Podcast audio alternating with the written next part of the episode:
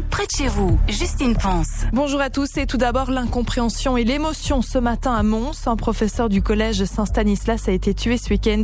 Il a été poignardé à deux reprises à son domicile pour des raisons encore floues. Un homme de 19 ans, auteur présumé, a été arrêté. Julien Grégoire était âgé de 44 ans. Son corps a été découvert par les secours dans la nuit de samedi à dimanche.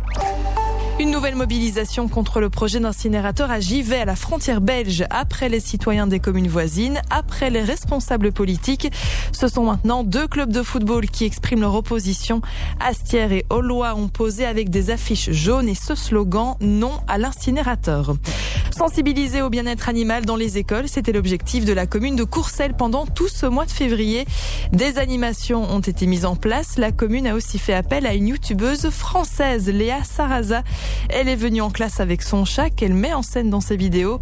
Au programme, des débats avec les élèves, la vaccination, la nourriture des chats ou encore les bons comportements à adopter. Les erreurs les plus courantes, c'est la façon de gronder.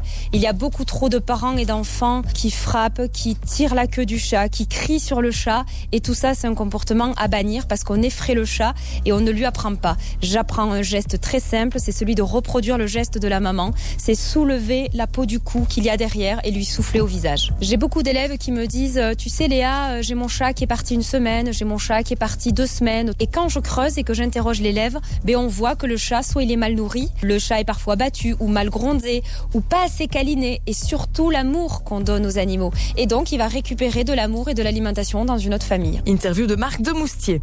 Enfin, il trône sur les hauteurs de Bâtisse et attire de plus en plus de curieux. Je vous parle ce matin du fort de Bâtisse. Il connaît un succès grandissant depuis 10 ans. Il accueille aujourd'hui chaque année pas moins de 1800 visiteurs.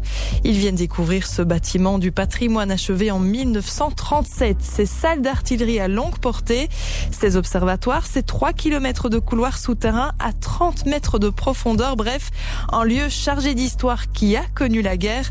René Kuhn, président de la SBL Fort de Bâtisse. Le fort de Bâtisse a connu l'épreuve du feu à partir du 10 mai 1940 et la garnison s'est le 22 mai 1940 à 6 heures du matin. Il y avait dans la région uniquement encore le fort de Tancrémont qui résistait et lui il a pu résister jusqu'au lendemain de la reddition de l'armée belge qui s'est produite le 28 mai. Le fort de Tancrémont lui n'a été touché par l'ordre de reddition que le 29 mai. Le fort de Bâtisse ici a malheureusement été utilisé par les Allemands donc ils ont fait des expérimentations avec des projectiles d'artillerie spéciaux. Tout ça est détaillé pendant les visites. La météo, on débute la semaine sous la pluie. Beaucoup de précipitations attendues. Ça devrait se calmer en fin d'après-midi. Côté température, comptez entre 4 et 10 degrés.